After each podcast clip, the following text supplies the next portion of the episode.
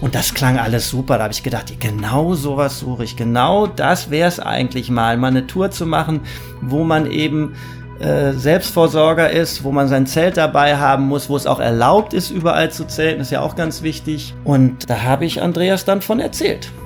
Alter Schwede, das wird eine Herausforderung. Ja? Aber ich war bereit für eine äh, neue Herausforderung.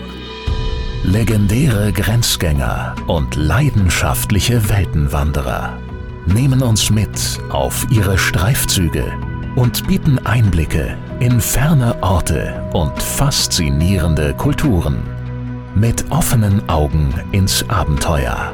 Das ist der Weltwach-Podcast mit Erik Lorenz.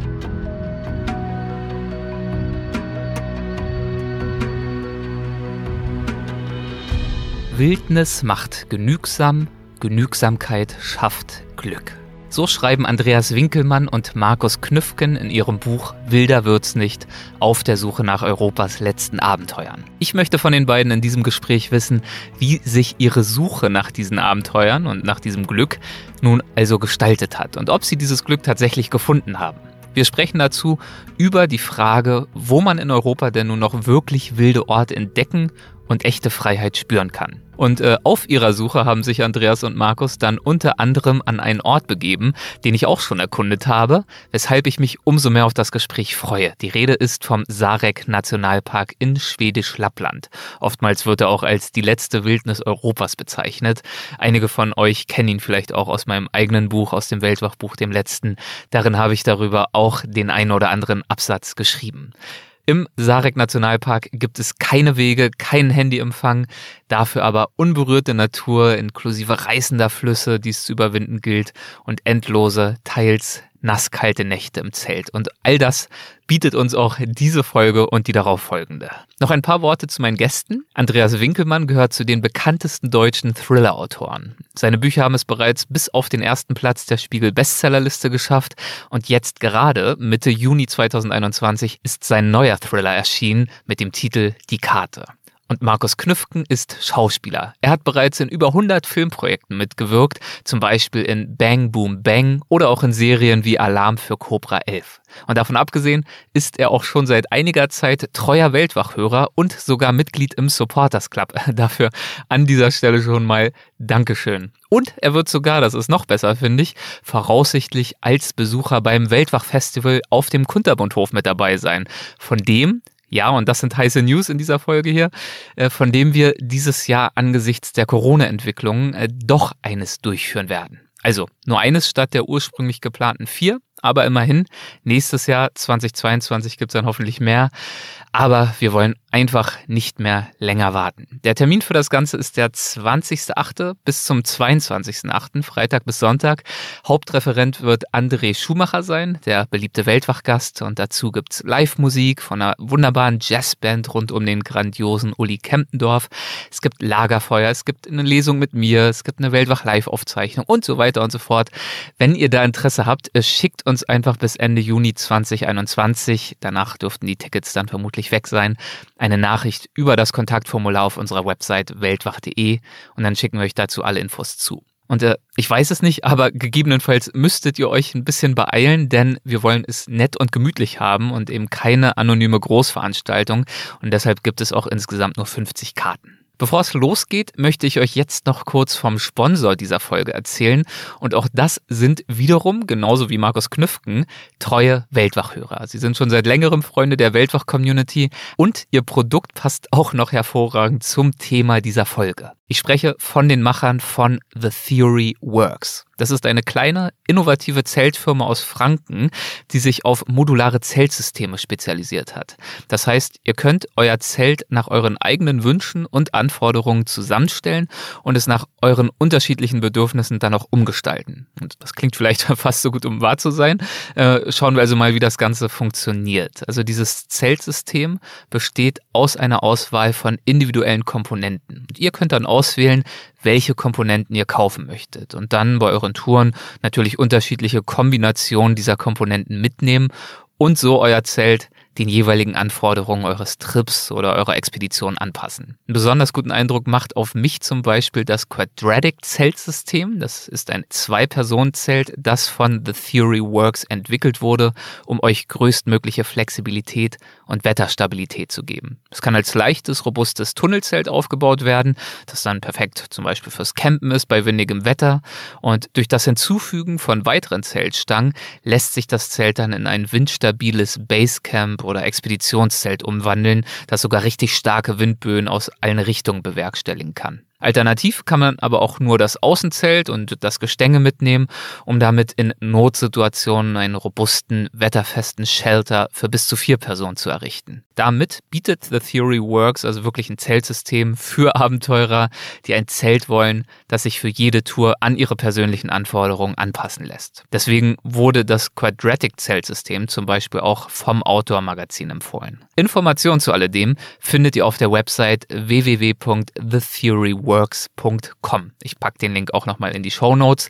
Dort könnt ihr euch dann also gern informieren und auch euer eigenes Zelt designen. Und jetzt geht es auf in die Wildnis mit Andreas und Markus. Viel Spaß beim ersten von zwei Teilen unseres Gesprächs. Hallo Markus, hallo Andreas, herzlich willkommen euch beiden im Weltwach Podcast. Ich freue mich sehr auf das Gespräch. Hallo Erik. Ja, hallo Erik. Ich freue mich, dass du uns eingeladen hast. Schön hier zu sein. Und ich freue mich auch. Äh, ich freue mich, mit euch zu sprechen. Ich freue mich, über euer Buch zu sprechen. Und äh, das Buch, ich habe es gerade schon in der Anmoderation vorgestellt, trägt den Untertitel auf der Suche nach den letzten Abenteuern Europas. Und äh, deswegen äh, zum Einstieg äh, direkt mal eine Frage, die vielleicht gar nicht so leicht zu beantworten ist. Wir schauen mal. Äh, wovon genau redet ihr denn, wenn ihr von dieser Suche sprecht? Also was sucht ihr? Welche, welches Verständnis von Abenteuer leitet euch bei dieser Suche? Ja, das ist eigentlich gar nicht so schwierig zu beantworten. Ungleich schwieriger ist es, diese Abenteuer dann auch zu finden. Voraussetzung ist einmal, dass wir das in Europa ohne Flugzeug hinbekommen. Dass wir also unsere Ziele mit dem Zug, zu Fuß, mit dem Fahrrad, mit dem Esel, mit dem Pferd oder mit dem Camper erreichen können. Und dann sollte es dort möglichst keinerlei Infrastruktur geben. Also nicht sowas wie eine Hüttenbewirtschaftung, jemanden, der einem vielleicht, wenn man nicht mehr so gut bei Kräften ist, das Gepäck mit der Seilbahn auf die nächste Hütte transportiert, niemanden, der für einen kocht, so wenig Menschen wie möglich an dieser Destination und möglichst kein Handyempfang. Gut, da bleibt, ich wollte gerade fragen, wenn wir von den letzten Abenteuern sprechen, das äh, weist ja auf einen gewissen Mangel oder auf eine gewisse Knappheit hin. Aber ähm, da kommt dann wahrscheinlich unter anderem dieser Smartphone-Empfang mit ins Spiel, nicht wahr? Ja. Also warum, warum sind es die letzten Abenteuer Europas, nach denen ihr sucht? Was macht sie so selten? Nee, ich, glaub, ich glaube, die letzten Abenteuer, das bezieht sich tatsächlich sogar doppeldeutig ja. auch ein bisschen darauf, dass Andreas und ich jetzt auch nicht mehr äh, 22 sind, dass es auch noch so Abenteuer sind, die, die man in Anführungsstrichen auch im fortgeschrittenen Mittelalter äh, noch machen kann, die man sich noch so eure Abschiedstour, ja? Die, ja, die, die darf jetzt noch 25 Jahre, also wie die, wie die Rolling Stones, die sind auch über 70. Nein, ja. also ich glaube schon, dass man das tatsächlich ganz lange noch äh, so machen kann, wie wir das jetzt machen. Aber lustigerweise sind wir ja auch relativ spät, obwohl wir uns beide schon wahnsinnig viel für Abenteuer oder für äh, das Leben draußen oder für eben Wandertouren, für Trekking, für Bergbesteigung interessiert haben, sind wir jetzt relativ spät darauf gekommen, sag jetzt einfach mal so nicht, das soll hier nicht vermessen klingen, also dass man jetzt noch mal einen Step weitergeht, dass man tatsächlich sagt, pass mal auf, und das ist ja im Buch auch ganz toll geschildert, wie wir beide darauf gekommen sind. Das ist ja auf dem E5, also auf einem Fernwanderweg ist es sozusagen passiert, dass wir uns diesen Gedanken gemacht haben, dass wir diese Entscheidung getroffen haben, doch nochmal wildere Ecken aufzusuchen, weil wir festgestellt haben, es ist zwar toll in den Alpen, es ist toll, so eine Alpenüberquerung zu machen, aber on the downside, also auf der, auf der nicht so tollen Seite, erlebt man dann halt Hütten, die völlig überfüllt sind, erlebt Nächte im Matratzenlager, äh, die sehr, also die Andreas sehr gut beschrieben hat, was man da durchstehen muss, auch olfaktorischer äh, Natur, was man da für Gerüche ertragen muss, ähm, und dass man eigentlich auf der Suche ist nach einem Naturerlebnis, und dann in solchen Momenten eigentlich wieder wie rausgerissen wird. Und dass wir eigentlich auf der Suche waren nach einem Natur und nach einem Abenteuer, wo man die ganze Zeit drin ist und also wo nur wirklich Dinge passieren, auf die wir Lust haben, und die uns äh, ja dann nicht wieder rausholen, wo man plötzlich merkt, hier der, der Typ neben mir hat Handyempfang, der redet gerade mit seiner Freundin und es sind Beziehungsprobleme und es gibt den Cappuccino mit Sahnehäubchen und es äh, wird, wie Andreas gerade schon sagte, das Gepäck wird hoch befördert und es sind, also es ist auch gar nicht jetzt, dass man jetzt arrogant ist und sagt, den Leuten wollen wir das äh, abstreiten, dass sie in dieser Art und Weise vielleicht in die Berge gehen. Aber da haben wir festgestellt, wir haben, wir sind doch tatsächlich auf der Suche und da sind wir wieder bei der Suche mhm. nach den echten wilden Ecken. Und das hat zum Beispiel ja, also das will jetzt nicht, weiß jetzt nicht, dass ich jetzt gleich unsere Hauptdestination will ich jetzt nicht gleich verraten. Also, also sozusagen im Buch gehen wir verschiedene Destinations ab und am Ende sind wir dann wirklich an einer Ecke in Europa, die in unseren Augen richtig wild ist und wo man dann eben diese Form von Abenteuer erleben kann, auf, ja, auf deren Suche wir waren. Und wo Markus jetzt schon einmal den Finger in, in diese sich immer weiter öffnende Wunde unseres zunehmenden Alters gelegt hat, will ich auch gleich dazu erklären, dass der Titel Wilder wird's nicht unseres Buches durchaus auch ähm, doppeldeutig gemeint ist. Einmal ähm, kann man wirklich sagen, äh, dass es nicht mehr wilder wird in Europa. Also die Wildnis in Europa nimmt ständig ab. Ähm, das, was jetzt noch da ist, darüber hinaus wird es auch in Zukunft wahrscheinlich nichts mehr geben. Allerdings sind Markus und ich, wie er eben schon gesagt hat, auch beide schon deutlich über 20. Und auch für uns wird es nicht mehr wilder. So mhm. ungefähr kann man den Titel des Buches verstehen wird es nicht mehr wilder, wenn man nicht bewusst gegensteuert. Und genau das habt ihr ja getan und dann ja eigentlich äh, durch euer Projekt doch wieder den Gegenbeweis angetreten, dass es eben doch nochmal wild werden kann. Exakt. Und das ist, glaube ich, auch neben, also ich höre ja deinen Podcast, du weißt, bin Fanboy und du hast ja auch schon ganz oft gesagt, dieses Wort Abenteuer, ist es nicht ein bisschen überstrapaziert? Und es ist bestimmt auf der einen, einen Seite auch Ich habe es auch in meinem neuen Buch wieder im Untertitel, also von ja, daher, ich, ich erhebe mich immer auch, gern darüber, aber am Ende. Aber ja. es ist auch ein schönes Wort, weil es beinhaltet so, so vieles. Ich sag mal ganz doof, ja. wenn die Hobbits auf eine Reise gehen, ist es ein Abenteuer. Äh, wenn zwei ältere Herren wie wir auf eine Reise gehen, kann es ein Abenteuer werden. Und ich glaube auch, dass dass eine Intention von Andreas und mir auch da drin liegt, Leuten zu sagen, es ist auch wieder so ausgetreten, wenn man so sagt, lebt eure Träume, ja. Und manchmal denken Leute viel zu lange über etwas nach, bevor sie es tun. Und äh, das ist eigentlich auch nochmal so eine Aufforderung. Vielleicht habt ihr immer davon geträumt, mal euch einen Rucksack zu packen, zwei Wochen Nahrungsmittel da reinzuschmeißen und irgendwo hinzugehen, wo man dann eben auch zwei Wochen eigentlich nicht auf andere Leute trifft. Also so dieses Yukon-Abenteuer, was sich jeder vielleicht, wenn er Jack London gelesen hat, mal sich so vorstellt, aber man fantasiert halt oft nur davon und man macht es nicht. Und ich glaube, wir wollten auch zeigen, wir sind jetzt keine extrem äh, oder Extremsportler. Äh, da gibt's ja ganz andere, die ganz andere Sachen geleistet haben und sich zu ganz anderen Ecken aufgebrochen sind oder einen 8000er bestiegen haben im Winter, meinetwegen auch noch und ohne Sauerstoff. Aber dass wir so gezeigt haben, nee, es gibt aber, die, jeder kann eigentlich dieses Abenteuer erleben und es ist ein echtes Abenteuer. Also es ist auch nicht so ein weich gekochtes. Also, du warst ja auch mhm. im Sarek, du kannst dann später auch nochmal aus deiner Erfahrung was dazu ja. sagen. Und ich glaube, das war für uns beide auch sowas, dass man, dass man den Leuten da draußen auch so ein bisschen Mut machen will und sagt, traut euch das zu. Also wir, wir schildern das, was einem widerfährt und natürlich widerfahren Pech und Pannen und äh, Dinge gehen schief und man ist macht einen Fehler oder man ist manchmal auch überfordert, aber am Ende des Tages lohnt sich das für das, was man dann wieder zurückbekommt, lohnt sich so eine Tour, lohnt sich so etwas, mal rauszugehen, in die Natur zu gehen, sich was zuzutrauen, die Komfortzone zu verlassen und nochmal ganz anders auf sich und sein Leben zu denken. Und das passiert ja lustigerweise immer, wenn du längere Zeit in der Natur unterwegs bist. Also das, ja. das ist so ein bisschen das, was wir den Leuten oder den Lesern auch da, da vermitteln wollen und mitgeben wollen. Ihr habt euch allerdings nicht direkt in den Sarek zusammenbegeben, sondern habt euch erstmal vorgetastet bei eurer Suche nach den letzten wilden Ecken auf dem E5 in den Alpen. Seid ihr, habt es gerade schon gesagt, nicht fündig geworden, aber ihr habt euch dann ja erstmal noch in den Alpen nach anderen wilderen, in Anführungszeichen, Gebieten umgeschaut. Ähm, zum Beispiel beim Gran Paradiso Massiv. Wie ist es euch denn dort ergangen? Ja, das, das war super toll. Also wir hatten eigentlich schon die Idee, in den Sarek zu gehen, eine der wirklich letzten wilden Ecken anzureisen. Allerdings haben wir beide kein gemeinsames Zeitfenster gefunden. Mhm. Ähm, wir hatten beide zu viel zu tun, um diesen Monat uns freischaufeln zu können. Und dann haben wir gesagt, okay, dann machen wir halt nochmal ein anderes Ziel und gehen doch nochmal wieder in die Alpen, aber eben nicht auf, auf dem Fernwanderweg E5, sondern der Markus hat dann dankenswerterweise auch in den Alpen noch ein relativ wildes Ziel gefunden, nämlich die Umrundung des Gran Paradiso. Der Gran Paradiso ist ja ein 4061 Meter hoher Berg, äh, der höchste Berg der Alpen, äh, der italienischen Alpen. Und ja, beinahe alle Welt steigt einmal auf diesen Berg, weil er auch sehr äh, relativ einfach zu besteigen ist. Aber niemand läuft drumherum. Da hat erstaunlicherweise kaum jemand Interesse daran. Ähm, so stand es zumindestens äh, in den Recherchen und deswegen wurde es dann unser Ziel, weil der Weg ja dementsprechend auch hätte leer sein müssen. Ich sehe Markus da schon lachen im Video. also sind wir dorthin gefahren. Ja. Wiederum hat uns aber so ein bisschen die Zeit auch einen, einen, kleinen Strich durch die Rechnung gemacht, weil das einzige Zeitfenster, das, das für uns beide zur Verfügung stand, war Mitte Juni.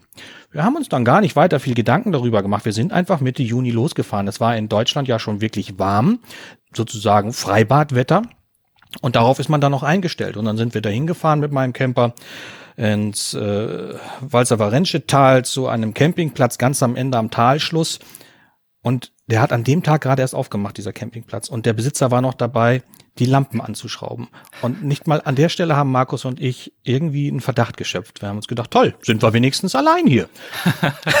genau das, was ihr ja wolltet eigentlich. Ja, genau. es läuft. Haben dann dem Campingplatzbesitzer klar gemacht, was wir vorhaben. Also, dass wir eine neun Tage Tour um den Gran Paradiso laufen wollen. Und er hat einfach immer nur genickt. Und dann sind wir losgezogen. Und das hat nicht mal einen Tag gedauert, dann steckten wir tatsächlich bis zum Bauch in altem Schnee. Ähm, dann waren wir so auf zweieinhalbtausend Meter Höhe und äh, womit, womit wir nicht gerechnet haben, war, dass, äh, dass die Altschneemenge dort noch so heftig ist, dass es über den Winter da so viel geschneit hat. Und wie gesagt, alter Schnee, matschiger Schnee, man ist auch bei jedem Schritt wirklich tief eingebrochen, hatten ja auch einen schweren Rucksack wieder dabei. Wir kamen einfach nicht voran. Also die Zeiten, die für die Touren angegeben waren, haben bei uns dann ähm, bei der Schneelage doppelt so lang gedauert. Und die allererste Hütte, die wir ansteuern, die wir angesteuert haben, die sollte eigentlich geöffnet haben. Die steckte noch bis zur Dachkante im Schnee. Da war nichts. Ähm, da konnten wir dann gerade mal so in dem Winterraum übernachten. Das hieß aber auch, die anderen zwei oder drei Hütten, die auch hätten aufhaben sollen, wo wir eigentlich hätten Proviant aufnehmen wollen, die sehen wahrscheinlich genauso aus. Das war uns dann klar. Mhm. Das bedeutet, wir waren praktisch am ersten Tag an unserer Wilder wird's nicht Tour gescheitert. Zwei große Abenteuerhelden wie wir standen vor den Scherben unseres Plans. Aber, und das will ich auch eine coole Sache, dass eben so Niederlagen, da, da beweist es sich dann und äh, also viele Dinge beweisen sich da, also ob man dann sozusagen gleich aufgibt oder es beweist sich, dass man nach einer Alternative sucht, aber es beweist sich eben auch, ob man so als äh, Wanderpartner auch miteinander kann. Ne? Also es entstehen ja logischerweise ja. manchmal dann auch so Situationen, wo man so sagt, naja, hättest du mir mal vorher sagen können und sowas. Also haben wir auch ganz ehrlich im Buch mal drüber gesprochen, aber dass man das dann mhm. auch aus dem Weg schafft und dann wieder nach vorne guckt und einfach sagt, okay, aber jetzt haben wir noch Zeit, jetzt kann das ja nicht gewesen sein. Und da haben wir uns dann eben dann auch noch mal eine Alternative überlegt und das war dann tatsächlich, also ganz klar auch, dass wir, ähm, wenn wir schon in der Nähe vom Gran Paradiso sind, dass wir dann auch, auch, auch mal da draufsteigen. Das hatten wir eigentlich geplant, dass wir die neun Tage Tour machen und ganz am Ende dann nochmal uns zwei Tage nehmen, um da drauf zu steigen. Jetzt haben wir gesagt, gut, dann machen wir das halt früher. Übernachten wir eine Nacht hier in dieser eiskalten Hütte, steigen morgen ab und dann am nächsten Tag rauf auf dem Para äh, also mit einer Hüttenübernachtung ähm, zwischendurch noch und also so eine Art Basislager und dann am übernächsten Tag rauf auf den Gran Paradiso. Mhm. Aber darüber hinaus haben wir uns dann eben auch dort in Norditalien noch eine andere Destination, über die wir jetzt gar nicht geschrieben haben, ausgesucht, die dann auch ganz, ganz toll war. Also das, wo dann sozusagen Schicksal als Chance da stand und wir dann ganz mhm. am Ende im Val Grande Nationalpark, einer der jüngsten Nationalparks in den Alpen, der vor 60 Jahren aufgegeben wurde, also die Almwirtschaft dort aufgegeben wurde und seitdem ein total wildes Gebiet wieder geworden ist mit ganz wenig Leuten. Das haben wir dann auch noch gemacht. Also das war dann im Endeffekt dann eigentlich wieder toll, dass das so, wie wir es geplant hatten, eben nicht ja. funktioniert. Und das ist manchmal eben genau die Sache, auch bei solchen Touren, dass schlussendlich ganz, also wirklich eigentlich am Ende immer was Tolles dabei rauskommt zumindest wenn man es, wenn es mal eine Niederlage gibt, nicht dabei belässt, äh, jetzt irgendwie zu versuchen, die Schuldfrage ja, zu klären. Genau. Sondern Wer hat uns das eingebrockt? Wer hätte das planen müssen? Warum hast du nicht besser Also es war natürlich meine Schuld, aber nein, äh, also nein, das stimmt. Nein, nein, nein, nein, das war eigentlich war es meine Schuld, weil ich derjenige mit Bergerfahrung bin und als Markus die Tour geplant hat, hätte ich sagen müssen, das kannst du vergessen, Mitte Juni brauchen wir da gar nicht äh, hinfahren, ja. liegt noch viel zu viel Schnee. Habe ich aber einfach überhaupt nicht drüber nachgedacht. Ich war auch viel zu viel zu vorfreudig auf diese Tour endlich wieder rauszukommen. Dann will man sich ja nicht selber ja. da irgendwie Steine in, die, in, den Weg schmeißen, dann denkt man eher, nee. nee, wenn wir da hinkommen, wird schon alles in Ordnung sein. Irgendwie kommen wir da schon hoch. Ja, ist genau. ja oft auch eine Frage des Willens. Ja, ne? Und wenn genau. man den hat, dann ja, klappt das ja. ja. Und kurioserweise war es dann ja so, wir sind ja eigentlich von dem E5 wegen der überfüllten Hütten, von dort sind wir ja geflüchtet, landen dann in der Gran Paradiso Umrundung, schaffen die nicht, nehmen uns dann vor, auf den Berg zu steigen, müssen dafür aber in eine Hütte, die dann natürlich wiederum, Überraschung, total überfüllt war. Natürlich. ja, dann waren wir aber schlau genug, ähm, äh, uns zu erkundigen, wann dann der der der, der gemeine äh, der der normale Bergsteiger ähm, zur Besteigung des Gipfels aufbricht und der Hüttenwirt hat uns gesagt, Viertel vor vier ist wecken, um vier ähm, gehen die Seilschaften los. Markus und ich sind dann um zwei aufgestanden und haben uns ganz leise aus der Hütte ähm, geschlichen, haben einen Bergsteiger, der das mitbekommen hat, den haben wir noch gefesselt und geknebelt, damit das nicht verliert.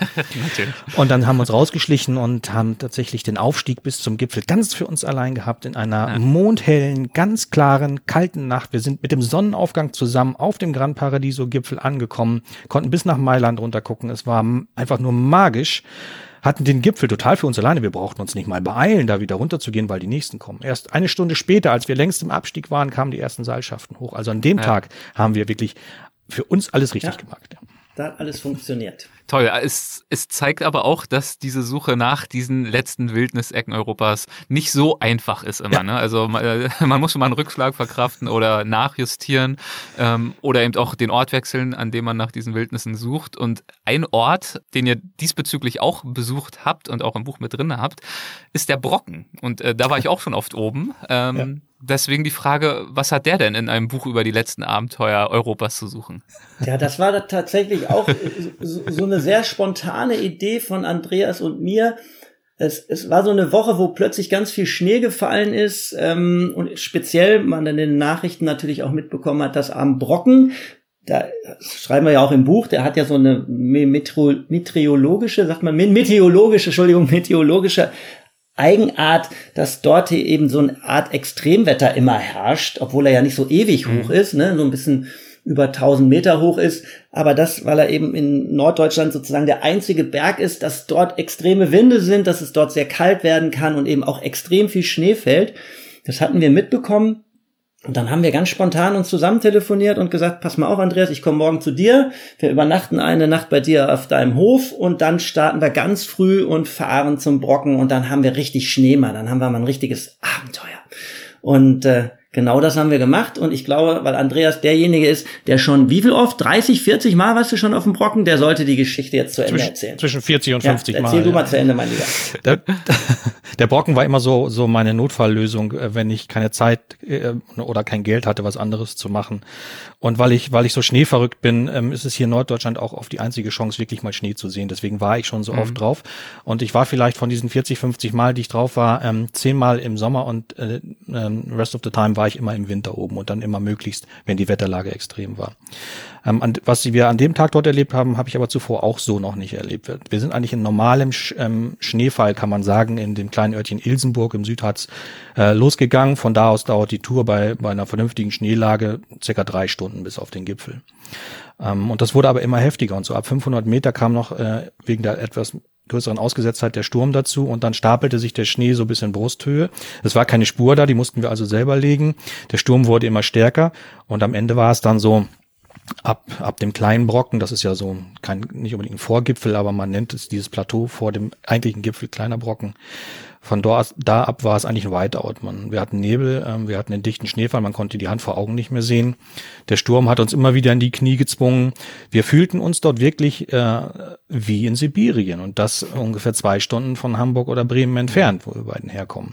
Das dann war wirklich, das war wirklich eine große Nummer und so die letzten Meter zum Gipfel, die sind wir auf allen Vieren gekrabbelt, weil da oben ist es dann immer blank gepustet und, und vereist und das war alles rutschig und der Wind war so stark, dass wir uns da kaum halten konnten und ja, das war schon eine ordentliche Nummer. So ein Whiteout habe ich, ich bin auf einige Gipfel in den Alpen gestiegen, habe ich äh, nie erlebt. Habt ihr euch beglückwünscht? Jetzt haben wir das Abenteuer doch hier gefunden, direkt vor der Haustür. Also zwischendurch haben wir uns schon angeguckt und gesagt, alter Schwede, was ist hier los? Aber ich, also ich hatte tatsächlich auch dadurch, dass Andreas so oft, ich glaube, ich war zweimal auf dem Rocken gewesen, ich habe da mal in der Nähe mal gedreht vor ewigen Zeiten und habe natürlich dann die Möglichkeit genutzt, mal auf dem Rocken zu steigen.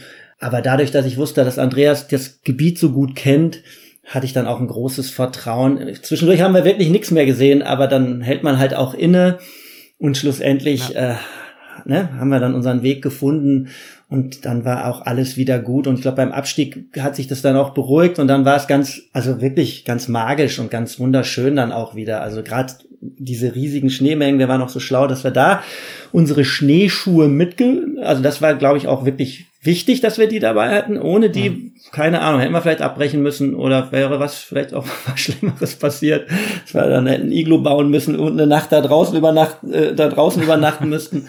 Aber fürs Buch wäre es gut gewesen. Aber äh, wir hatten unsere Schneeschuhe dabei und dann sind, haben wir es natürlich bis nach oben geschafft. Und wir haben, also auch im Buch sind ein paar echt witzige Bilder drin, dass man wirklich sieht, wie extrem hoch der Schnee da oben war. Also das war crazy war das, ja. Okay, bevor wir jetzt uns wirklich gen Sarek begeben und wirklich zur letzten, in Anführungszeichen, letzten Wildnis Europas, wie man sie ja gerne bezeichnet, ob es nun so ist oder nicht, können wir noch besprechen, möchte ich zunächst mal noch einen kleinen Schritt zurück machen und einmal fragen, wie ist es denn überhaupt dazu gekommen, dass ihr euch gemeinsam auf diese Suche nach den letzten Abenteuern Europas begeben habt? Wie, wann, wie, wobei, warum habt ihr euch kennengelernt?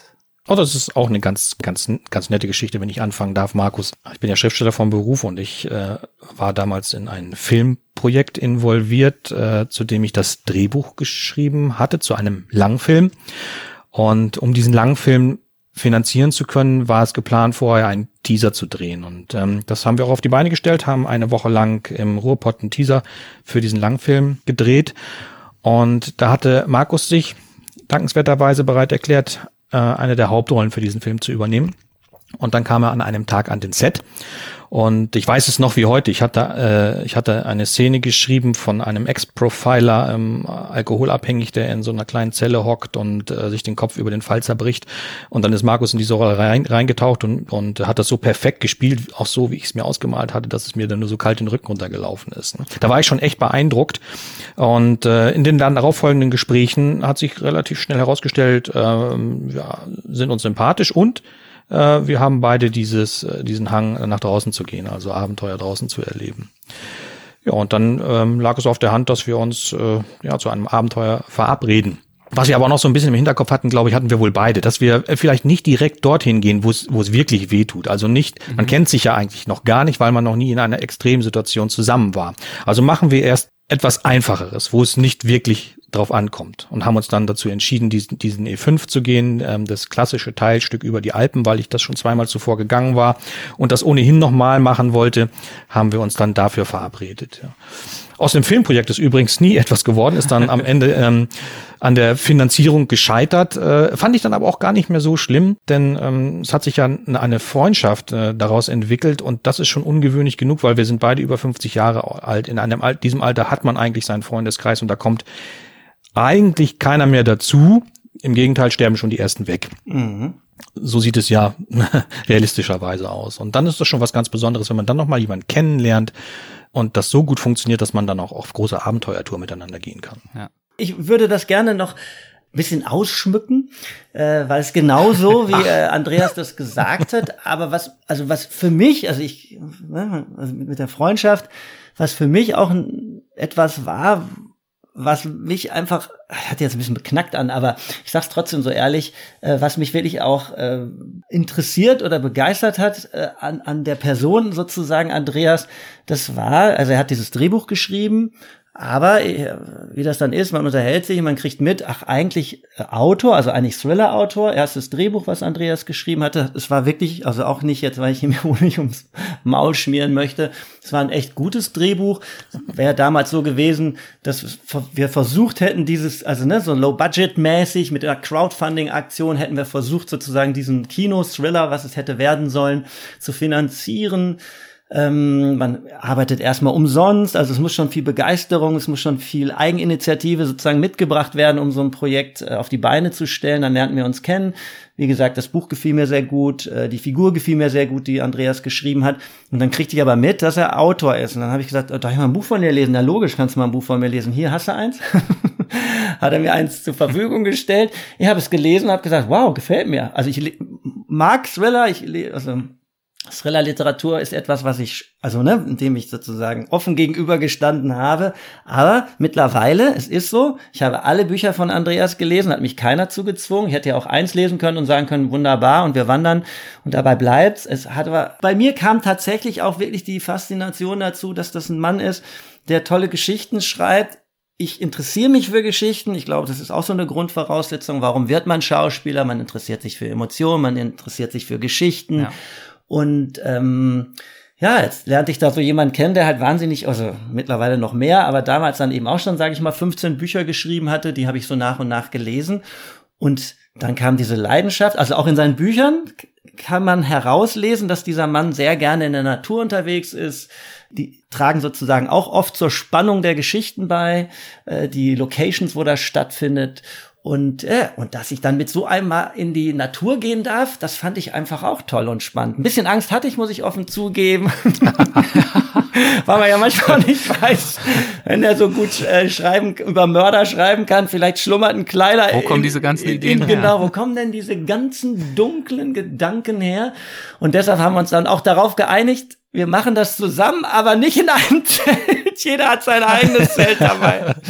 äh, dann, äh, ich glaube, das ist eine der Fragen, die äh, Stephen King auch am häufigsten gestellt werden. Was ist in deiner Kindheit schiefgelaufen? Also da machen sich dann die Reporter ja doch manchmal Sorgen. Ja. Das daher, kann Andreas dir beantworten, ich nicht.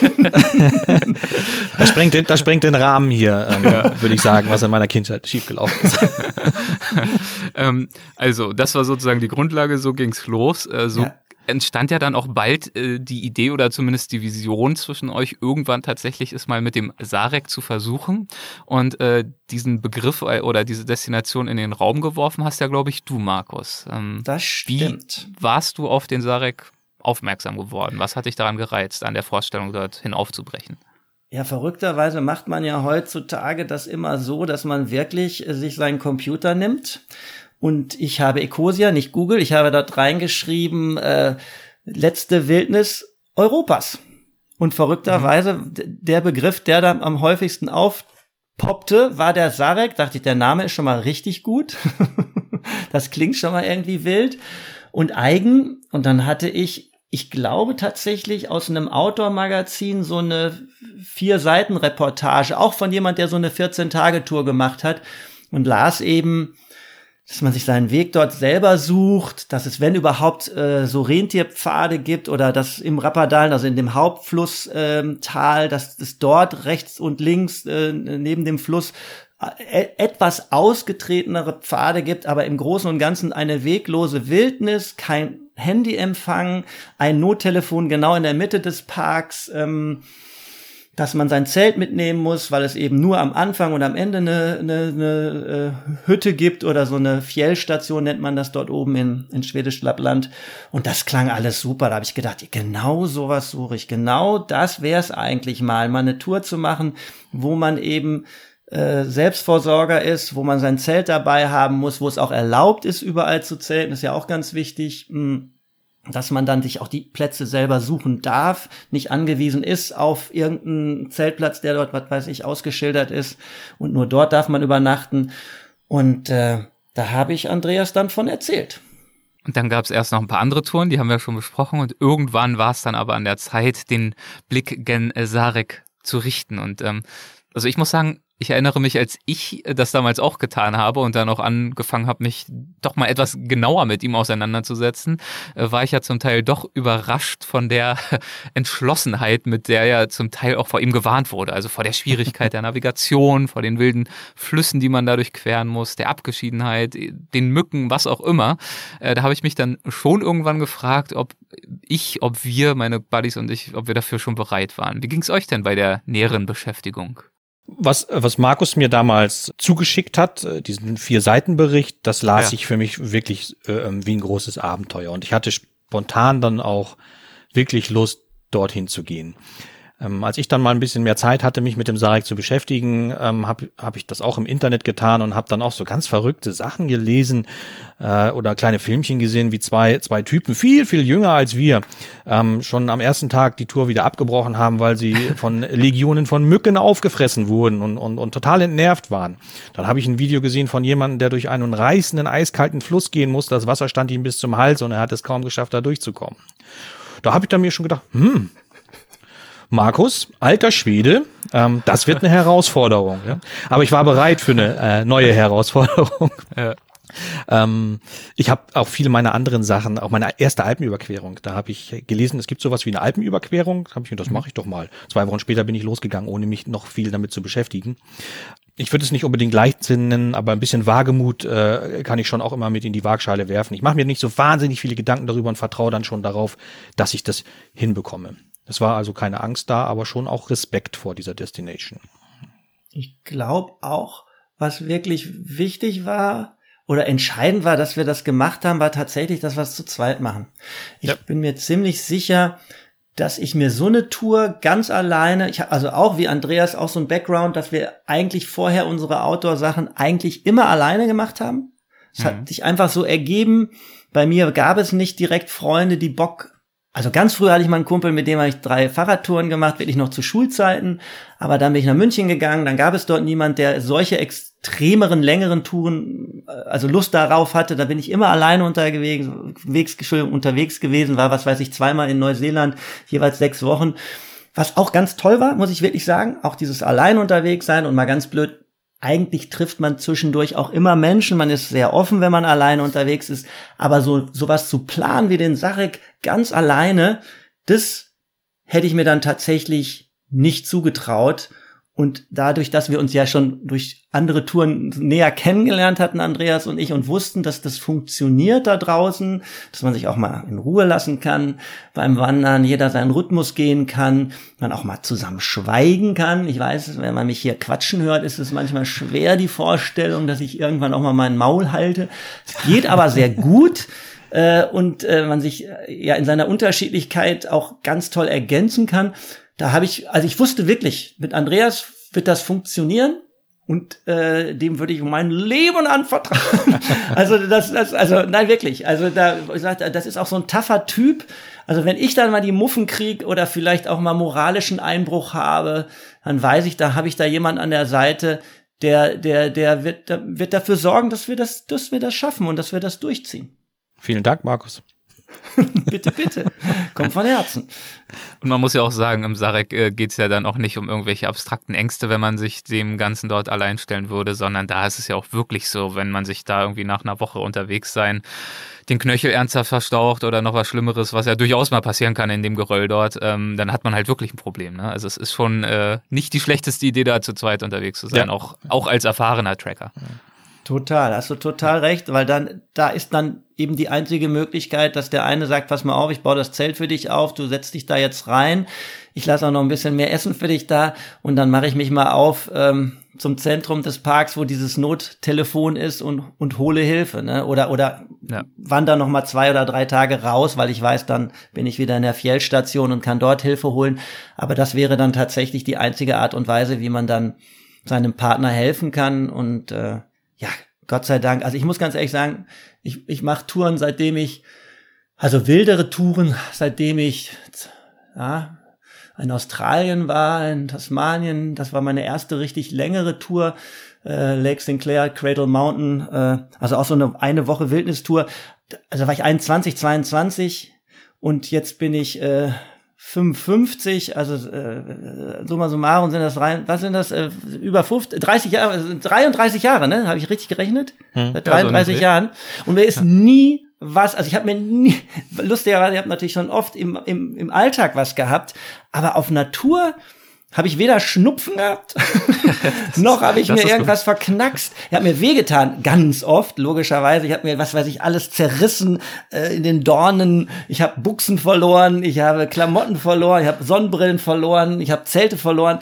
Aber lustigerweise oder verrückterweise oder Gott, Gott sei Dank habe ich mir tatsächlich nie so wehgetan, dass das dann ein Hinderungsgrund gewesen wäre, wieder zurückzukommen oder wirklich Hilfe in Anspruch zu nehmen. Und ich glaube, das gibt einem auch so ein bisschen Gottvertrauen. Deswegen habe ich verrückterweise auch bei unserer Tour im Sarek da jetzt gar nicht so drüber nachgedacht, was wäre, wenn sich einer was bricht oder eine Verletzung hat, sondern tatsächlich eher, wie, wie gehen wir mit Wetter, Wind, Kälte, äh, Mücken und ja. äh, eben zwei Wochen äh, Zelten um. Das war, glaube ich, eher so das Ding, dass ich dachte, das wird mal interessant, das herauszufinden.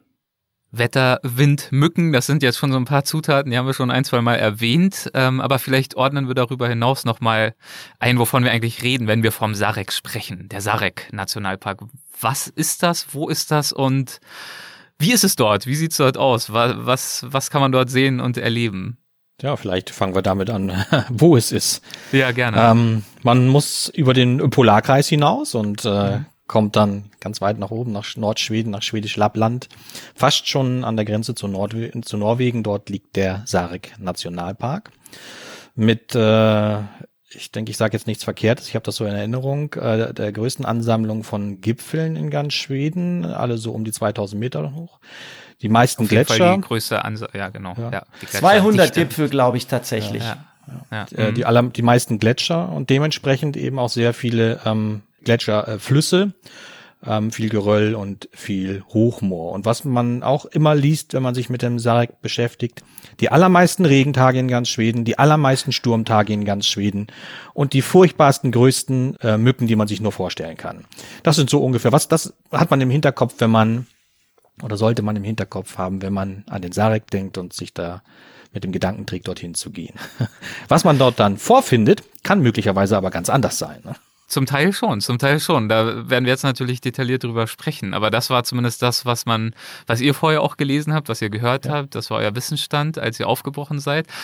Ausgehend von diesem Informationsstand, wie, wie habt ihr euch denn vorbereitet auf diese Tour? Also sowohl logistisch, ausrüstungstechnisch, vielleicht auch physisch mental, ich weiß es nicht, je nachdem, wie seid ihr an die Vorbereitung rangegangen? Ja. ja, also wir haben tatsächlich logischerweise. Das ist ja schon sehr also, aussagekräftig. Äh, nein, also zuallererst haben wir natürlich darüber nachgedacht, Essen, ne?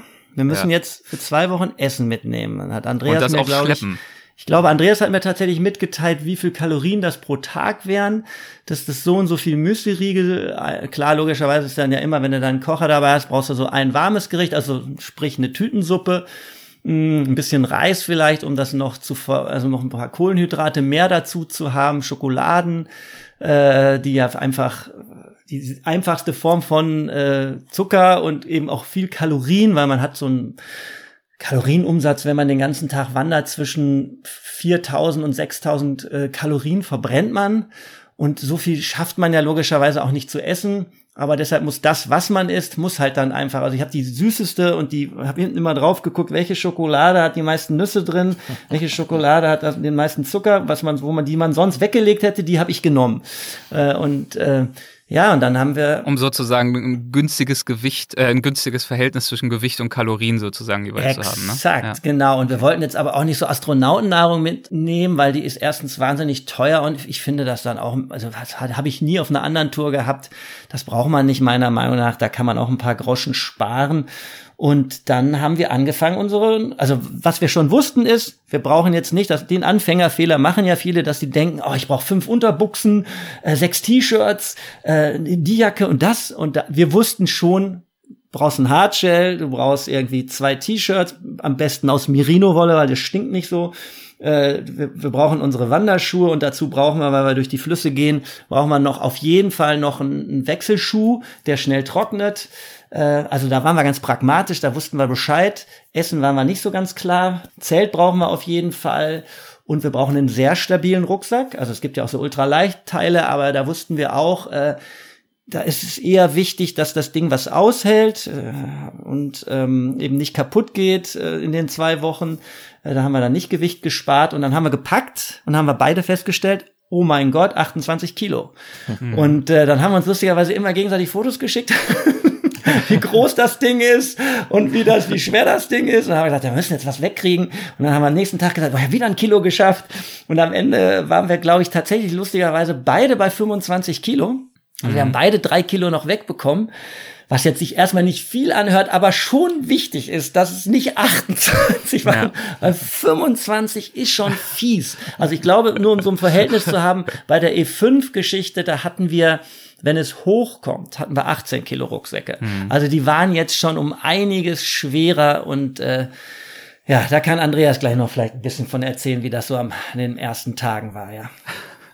Aber was ich auf jeden Fall sagen muss, diese Gewichtsproblematik, ich äh, erinnere mich da natürlich auch sehr dran. Ich glaube, wir lagen auch so bei äh, knapp unter 30 Kilo. Also kann sogar sein, dass wir es nur auf, auf 28 dann so runtergekriegt haben. Ich weiß jetzt nicht mehr ganz genau. Klar, im Tagverlauf kommt da manchmal noch ein halber Liter Wasser oder so dazu. Äh, viel muss man ja dort zum Glück nicht schleppen, weil Flüsse gibt's überall. Äh, absolut klares Gebirgswasser. Das ja. ist ja auf jeden Fall schon mal ein großer Vorteil.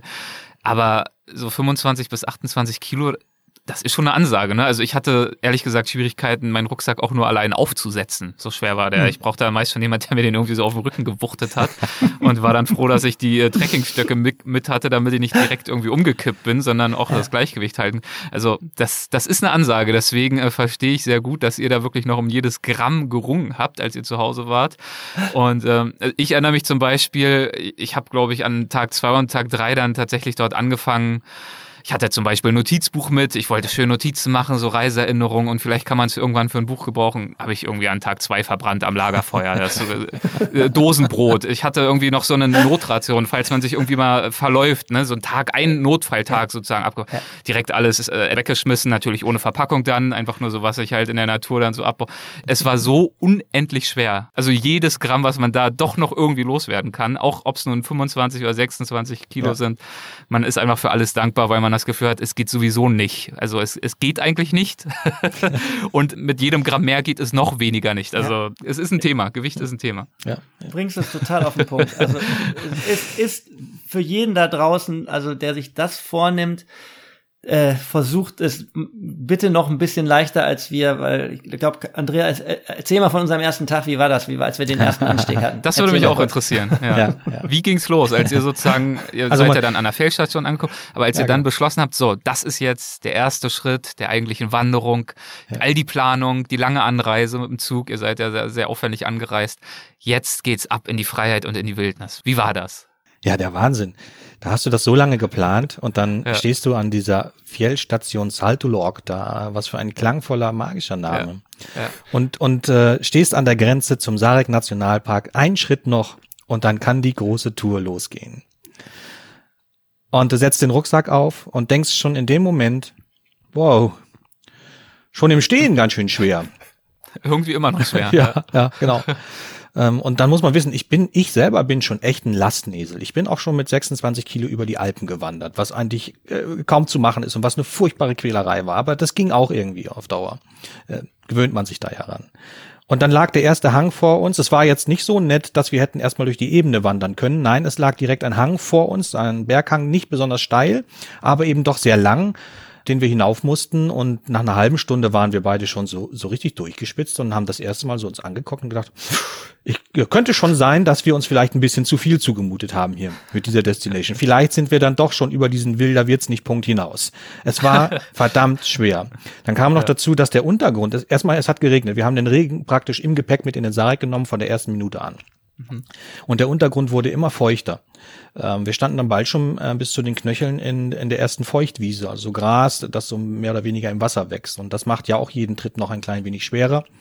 Die Schuhe werden dann ja auch schwerer. Es ist äh, schwierig voranzukommen und macht das Ganze auch nicht unbedingt besser. Und wir haben dann Markus, ähm, täusche ich mich? Wir sind, glaube ich, drei Stunden gegangen am ersten Tag oder zwei bis drei Stunden gegangen am ersten Tag nur, äh, haben dann unser erstes Lager aufgeschlagen. Und nach diesen zwei bis drei Stunden hatten wir schon gefühlt äh, acht, neun Stunden in den Knochen und waren ja. erschöpft. Total.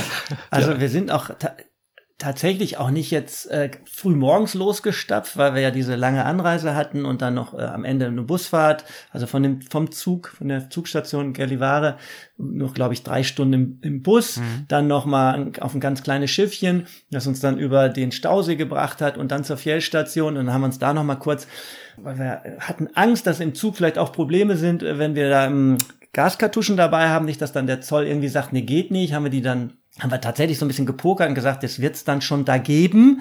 Gab es dann Gott sei Dank auch. Dann haben wir uns nochmal eine Schokolade geholt, äh, gesagt haben, komm, jetzt nochmal Power. Und dann sind wir da eben, wie Andreas gerade beschrieben hat, diesen Hang, der gar nicht mal so brutal steil war, aber eben rutschig war, weil es schon geregnete.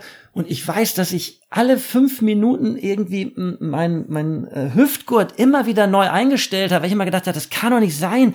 Also man soll ja immer das meiste Gewicht so auf der Hüfte tragen, damit ja. es nicht so oben so reinschneidet. Und ich kriegte das nicht hin. Ich dachte immer, das geht, weil das so Das muss doch besser war. gehen. Das muss doch besser gehen. Und irgendwann habe ich den, glaube ich, tatsächlich von der Hüfte runtergenommen und habe den mehr so zur Taille, weil da blieb er dann wenigstens hängen. Das war zwar auch unangenehm, weil da waren wir beide noch sehr dick. Also nicht dick, aber äh, da hat man noch, wir hatten ja vorher, wie man das auch macht, ne? Dann achtet man gar nicht so darauf, sondern sagt, ja, wir müssen uns ja ein bisschen so eine kleine Schicht Speck auch anessen. Das wird, die wird uns gut tun. Das war völlig unangenehm, dann da diesen, diesen Hüftgurt da so festzuzurren. Und ich habe wirklich, ich habe kurz überlegt, das klappt nicht das klappt nicht, wenn ich das nur auf der Schulter trage. Also da war schon so ein inneres, so, so ein ganz kurzer Moment, da, das wird, wir werden hier, oder ich werde hier scheitern, weil äh, das schaffe ich nicht, 25 Kilo irgendwie nur auf den Schultern zu tragen, weil ja. das wirklich, also man kann das in Anführungsstrichen, hast du ja vorhin, hast du, hast du ja auch mal gefragt, kann man sich irgendwie vorbereiten? Also kann man das wie, wie vorher so, so Übungsläufe machen? Das ist nicht so. Man geht einfach los, mal ganz doof. Und dann geht man halt vielleicht am Anfang nicht acht Stunden, dann geht man halt vier Stunden und steigert sich von Tag zu Tag, weil man stärker wird. Aber da hatte ich wirklich das Gefühl, nee, das wird nix. Und deshalb haben wir auch so früh dann Pause gemacht. Ja. Aber wie das immer ist, also ich wirklich auch erstaunlich. Ähm, und das lernt man eben auch nur kennen, wenn man es mal ausprobiert, dass der Mensch oder der menschliche Körper sich wahnsinnig schnell eigentlich wieder erholt und wahnsinnig schnell dann eigentlich wieder bereit ist. Also es gibt immer diese Momente, wo man denkt, es geht nicht, dann macht man eine Pause oder man übernachtet und am nächsten Morgen geht's. Und das ist mhm. so ein tolles Gefühl eben auch. Es geht. Ja, und man muss es einfach nur machen. Und ja. äh, das sollte jeder auch mal erleben, weil man da, da auch ein gewisses Selbstvertrauen auch für andere Dinge dadurch gewinnt. Weil man merkt, ey, da wo man oft denkt, da ist eine Grenze, die ist gar nicht da. Also man kann es immer noch ein Stück weiter pushen und irgendwann geht's dann sogar noch viel leichter, als es eben auch am Anfang war und man merkt, ja, toll, wunderbar. Also das ist ein tolles Erlebnis, das sollte jeder mal machen.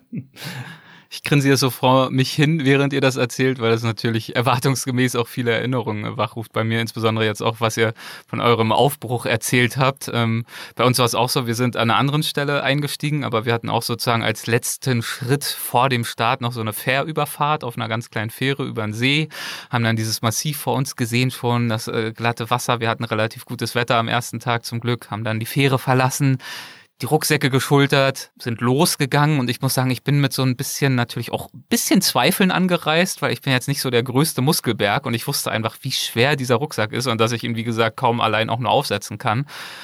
Und wir waren dann aber so durchflutet von diesen Glückshormon. Wir hatten so ein richtiges Hoch. Wir sind wirklich losgerannt und losgeschwebt, wie, wie die Bekloppten, von diesem Boot weg in die Wildnis rein. Also wir sind fast gerannt und mit einer Freude, wir, wir, haben gestrahlt, wir haben uns angeguckt. Geil. Wie alt wart ihr da? Wie alt wart ihr da? Moment, bevor ich. 21 ja, oder wie alt ja, wart so ihr in dem da? Dreh war das, ja, ja, so 23 oder so. Also äh, in einem guten Alter. Aber äh, jetzt kommt natürlich trotzdem nicht die Heldengeschichte, weil, also wie gesagt, die erste Stunde, ich dachte, mein Gott, ist das geil, ich kann kann's. Ich kann's, es wird was. Ich leide auch nicht nur. Die Freiheit kommt, die Wildnis kommt und wir sind mittendrin. Es, ist, es geschieht. Und dann begann das Birkendickicht. Da kam dann so ein Dickicht aus Krüppelbirken und so, so Dornen und Sumpf. Und da haben wir uns dann schon halb verirrt und stecken geblieben. Da haben wir, da, da sind schon, ist schon dieses Lächeln, dieses breite Grinsen so eingefroren. Habe ich auch bei meinen zwei Kumpels gesehen, wie, wie schon langsam so die Augen sich so ein bisschen geweitet haben und so, oh, äh, was ist das jetzt? Das ist ja irgendwie anstrengend. Und dann ging das Birkendichtgicht über in so ein Blockfeld, weil wir da so einen Hang schräg hoch wollten. So ein Hund, ich weiß nicht, wie weit es war, es hat sich angefühlt wie endlos. Also so riesige Felsbrocken lose aufeinander mit Lücken, mit Moos, mit allem, wo man dann natürlich auch nicht mit den Stöcken sich mehr abstoßen kann, sondern eher zu tun hat, sich nicht das Bein zu brechen und dann dieses Gewicht auf dem Rücken. Und also ich sag mal so, also zwei Stunden nach Aufbruch äh, hatte ich das Gefühl, ich kann nicht mehr. Ich kann keinen Schritt mehr gehen, ich krieg keine Luft. Es scheuert alles, meine Muskeln und wir sind ja auch erst nachmittags angekommen, ähnlich wie ihr, ja. wegen der Busfahrt. Es war dann irgendwann auch später Nachmittag, wir haben uns dann auf so eine kleine Hochebene geschleppt, noch mit letzter Kraft und nach drei Stunden Wandern sind wir also komplett zusammengebrochen, haben einfach nur die Rucksäcke von uns geworfen ich hatte auch mir vorgestellt vorher, ich werde auf dieser Tour meine Freunde ganz neu kennenlernen, jeden Abend am Lagerfeuer, tiefgründige Gespräche.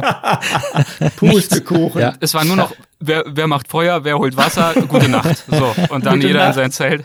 Buch raus und schlafen, ja. Nee, also Buch hatten wir auch nicht, weil also es war einfach gar nichts mehr möglich. Es war Herzlich willkommen das, im Sarek. Genau, genau. Von daher, ich kann das sehr, sehr gut verstehen. Das ist äh, ein Aber wie du siehst, Erwachen. du, Ja. du lachst, weißt du, das ist es Ja, eben auch. das- Das, ist, es ist so, in, in dem Schrecken liegt eben auch so viel Freude und so viel Stolz auch und so ein guter Stolz, weißt du, es gibt ja so einen blöden Stolz und ich finde, Ja.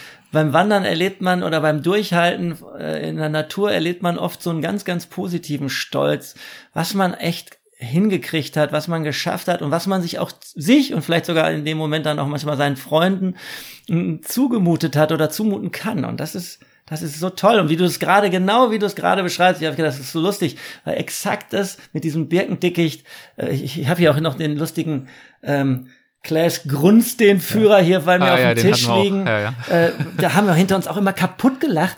Der hat ja so tolle ähm, Art, sich auszudrücken und so Wortschöpfungen.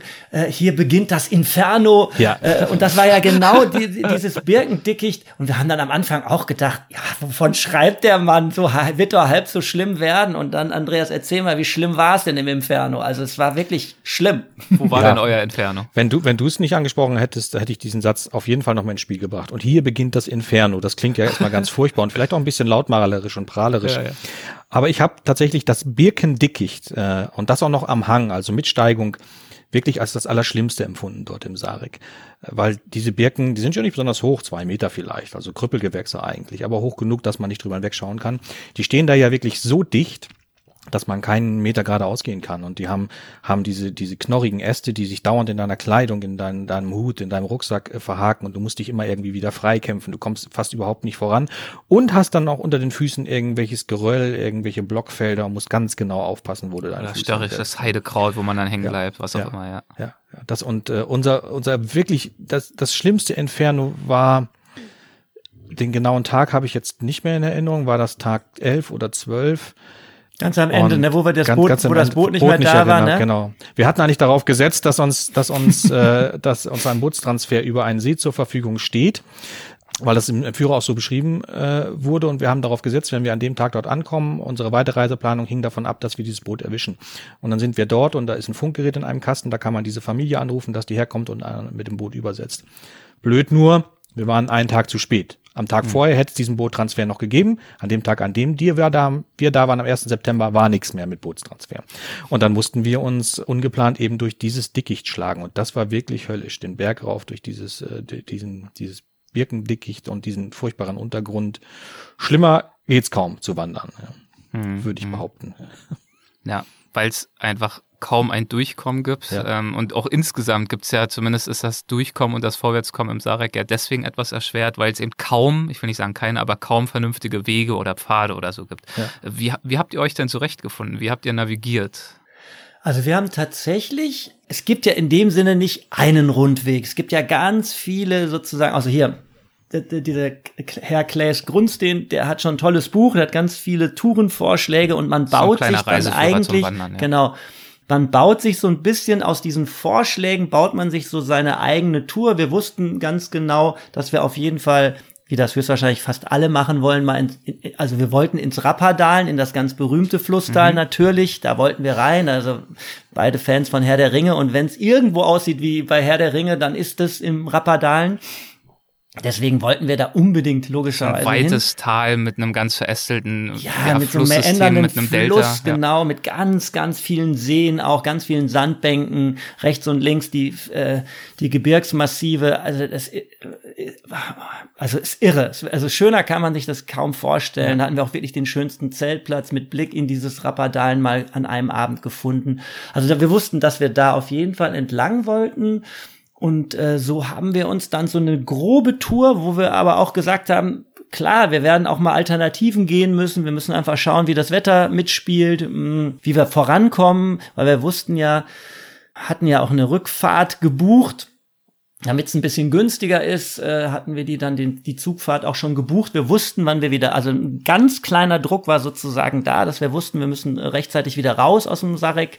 Und so haben wir uns da durchgetastet, aber eben auch ab und zu mal einen anderen Weg als den, den wir eigentlich einschlagen wollten. Und wir haben mit Karte und mit Kompass, und das war auch tatsächlich am zweiten Tag, Andreas, du erinnerst dich, äh, beim Slugger, bei unserem Schicksalsberg, da war es regnerisch, da war Hochnebel. Und wir kamen wirklich in so ein Nebelfeld, dass man sich nicht mehr anhand äh, der anderen Massive so gut, ähm, an, an, also anhand von irgendwelchen Berggipfeln, konnte man nicht mehr navigieren. Und ähm, da hatten wir auch eine längere Diskussion, wie rum wir jetzt rechts Ich wusste das, Markus, ich wusste, dass du da wieder drauf zu sprechen. weil, weil ich, weil ich verkehrt gelegen habe und falsch gelaufen wäre, muss Markus unbedingt wieder auf diesen das Punkt zu sprechen. Das war mein einziger Sieg, den ich im Zarek gegenüber Andreas, sonst hatte er immer recht. Gar nicht. Und das Verrückte war, dass ich tatsächlich wirklich das selber mal in Neuseeland erlebt habe, dass ich so, also mich mit dem Schauen navigiert habe und immer gedacht habe, ey, da, da geht's lang, da muss ich lang. Und dann habe ich aber immer wieder auf meinen Kompass geguckt und habe gesagt, nee, Alter, du bist total, du bist mindestens um, um 90 Grad gehst du hier falsch. Äh, und, mhm. und, und dann habe ich gesagt, alles klar, wenn es irgendwann mal kritisch wird, Alter, geh nicht nach Gefühl, geh nach dem verdammten Kompass, der lügt nicht. Und das war naja, tatsächlich ja, Moment, da, also, da muss ich drauf jetzt, geguckt habe. Nee, da muss ich jetzt mal, ein, nein, da muss ich jetzt mal eingreifen, das geht so nicht. Also ich war Endlich Jahre, Konflikt vier, und Streit, das ist super. Das, da freuen sich die Hörer. Ich, ja, ich war, ich war vier Jahre bei den Pionieren. Wenn oh, einer stimmt. mit Karte und Kompass umgehen kann, dann bin ich das. Und es gab nur einen einzigen Grund dafür, warum es zu dieser Diskrepanz zwischen unseren beiden Wegen damals gab, war, dass ich hatte den Eindruck, du bist ein wenig aufgrund des Wetters und der Schwere der ganzen Tour ein wenig deprimiert und ich musste dir irgendein Erfolgserlebnis bescheren oh. und habe deswegen gesagt, okay, tue ich mal so, als würde ich den falschen Weg laufen und Markus zeigt mir dann den richtigen Weg, er bringt Natürlich. mich zurück auf den richtigen Weg und dann ist alles wieder in Ordnung. Genau so war das, Markus. Ja, das und noch heute freut er sich daran. Also was für ein Erfolg auch von dir, Andreas. Ja, genau. Ja. Und äh, also wir haben mit Karte und Kompass haben wir navigiert, weil du ja gefragt ja, hast. Das, ja, genau. das musste man, das muss man da tatsächlich machen und das wäre dann auch schlau, dass man sich ein bisschen, also ich würde mich jetzt nicht als wirklich der große äh, äh, Kompass-Navigierer bezeichnen, nee, das aber so, ich. da ich da da ich tatsächlich ein paar Mal schon ähm, ausprobieren durfte und das auch funktioniert hat, dann schlussendlich ähm, wusste ich, das wird mir dann da höchstwahrscheinlich auch gelingen und wir haben es geschafft. Wir haben uns eigentlich, haben wir uns verlaufen? Nein. Nein, nein. Nee, ne? Ich fand, ich fand es dann nicht. auch hilfreich, dass man äh, sich im Sarek ähm, eigentlich nur äh, an die, äh, die Flusstäler halten muss. Also wenn man nicht übers Hochgebirge geht, sondern in den Flusstälern bleibt, äh, findet man eigentlich relativ einfach anhand von Geländemerkmalen, äh, größeren Gipfeln, dann relativ einfach auch seinen Weg. Es sei denn, wenn man geht, wie gesagt, ins, ins Gebirge hoch, wo es dann auch mal in, in Nebel oder in Wolken sein kann und man gar keine Sicht mehr hat, dann wird es tatsächlich schwierig. Ja. Ich lese noch mal einen ganz kurzen Auszug aus eurem Buch vor. Das, der geht wie folgt. Also weiter immer weiter. Durch einen Irrgarten aus Felsen, Bächen, Erhebungen, Spalten, Birken und Büschen. Getrieben von Wind, Kälte und Regen. Verbissen kämpfen wir uns voran. Nie zuvor in meinem Leben habe ich mich einsamer, verlorener und verletzlicher gefühlt. Das klingt ja schon ein bisschen nach dem, worüber wir auch schon gesprochen haben. Hier werden jetzt nochmal die Kälte und auch der Regen angesprochen. Und äh, ihr hattet ja auch nicht äh, wirklich äh, wahnsinnig viel Glück, was das Wetter anbetrifft. Ihr hattet Tage und Tage, ich weiß es ja auch, wie sich das anfühlt, ständig nasse Füße, Klamotten nass und irgendwann ist ja auch das Zelt wahrscheinlich feucht, so war es zumindest bei mir, der Schlafsack wurde klamm und dann nimmt die physische Anstrengung. Wie ist es euch in diesen Phasen gelungen, nicht den Mut oder zumindest die Motivation zu verlieren? Schokolade. okay, ganz einfach. Humor hilft. Also Humor hilft sehr, mhm. wenn man ihn nicht total verliert zwischendurch. Nein, also ich glaube, so ein schwarzer Humor, dass, dass man fluchen darf, dass man sich mal aufregen darf, dass man im Endeffekt, ja, sich das dann vielleicht noch schlimmer ausmalt, als es eigentlich schon ist, dass man das so ein bisschen auch ins Witzige zieht und äh, dass man sich gegenseitig manchmal auch sagt, Alter, bist du eigentlich, wie bescheuert sind wir eigentlich, dass wir das hier gerade machen, ey, zu Hause wartet ein warmes Bett auf uns oder was weiß ich. Äh, es ist Sommer, Alter, und heute Nacht hat's wieder Nachtfrost gegeben. Hm, ich habe tatsächlich nach der Tour zwei Wochen lang nachts noch von Kälte geträumt. Das ist jetzt auch nicht irgendwie so ein Gag, den ich jetzt hier irgendwie breit treten will. Ich habe wirklich zwei Wochen lang bin ich nachts immer aufgewacht. Oh, oh Gott, ich bin in meinem Bett. Es ist warm, alles ist gut ich bin ja auch ein alter Mann und das, das Tragische ist, dann machen die Nieren das auch nicht mehr so mit. Ich bin wirklich auch jede Nacht mindestens einmal, wenn nicht zweimal, hat's mich rausgetrieben, weil ich irgendwie doch mal meine Notdur verrichten musste. Und das ist so schlimm, weil man eigentlich ja die Nacht auch braucht, um sich zu erholen und man will eigentlich von, was weiß ich, wir waren ja dann schon um neun oder halb zehn im Bettchen und dann will man eigentlich durchschlafen bis um sechs Uhr früh und da musst du zweimal nachts noch raus und es ist nass und klamm und echt. Es hat gefroren und es war doch noch August. Also das war, das war wirklich, also die Kälte war, und das hatte ich eben auch logischerweise so noch nie erlebt. Das fand ich das härteste und das fieseste und das wäre auch noch so ein Tipp. Also wenn irgendwas dann nimmt echt eine sehr gute, und die war bei mir nicht so gut, Isomatte mit. Soll die noch mal 500 Gramm schwerer sein, aber lass sie ein bisschen dicker sein. Oder heute gibt's ja auch Isomatten, die dann, was weiß ich, noch eine Füllung haben. Also da, eine etwas bessere, die, ich hatte keine Kälte, also ich hatte diese berühmte Kältebrücke, also war platt gedrückt mein Schlafsack mhm. und, die, und die Isomatte war nicht gut genug. Ich habe extrem gefroren und das war nicht schön. Ich für meinen Teil stelle gerade in solchen Zeiten, wie, wie, du sie eben mit dem kleinen Textauszug beschrieben hast, ähm, immer wieder fest, dass wenn es so ist, dass ich mich äh, zu einem Stoiker entwickle, der einfach immer nur einen Fuß vor den anderen setzt, ganz in sich gekehrt geht, sich mit nichts anderem beschäftigt, sich keine Gedanken darüber macht, was sein könnte, warum es so schwer ist und so weiter, ähm, fast schon eine gewisse Leere in meinem Kopf entwickle und das dann einfach tue. Ich, vielleicht ist das auch das beste Rezept. Also für mich ist es das beste Rezept, durch solche, durch solche schwierigen Phasen hindurchzukommen. Und so, auch, ja, ich hatte auch so diesen Begriff des äh, stoisch vor sich hingehens im Sinn, dass man irgendwie es ja schaffen muss, diesen langen Atem zu entwickeln, dann wirklich ja.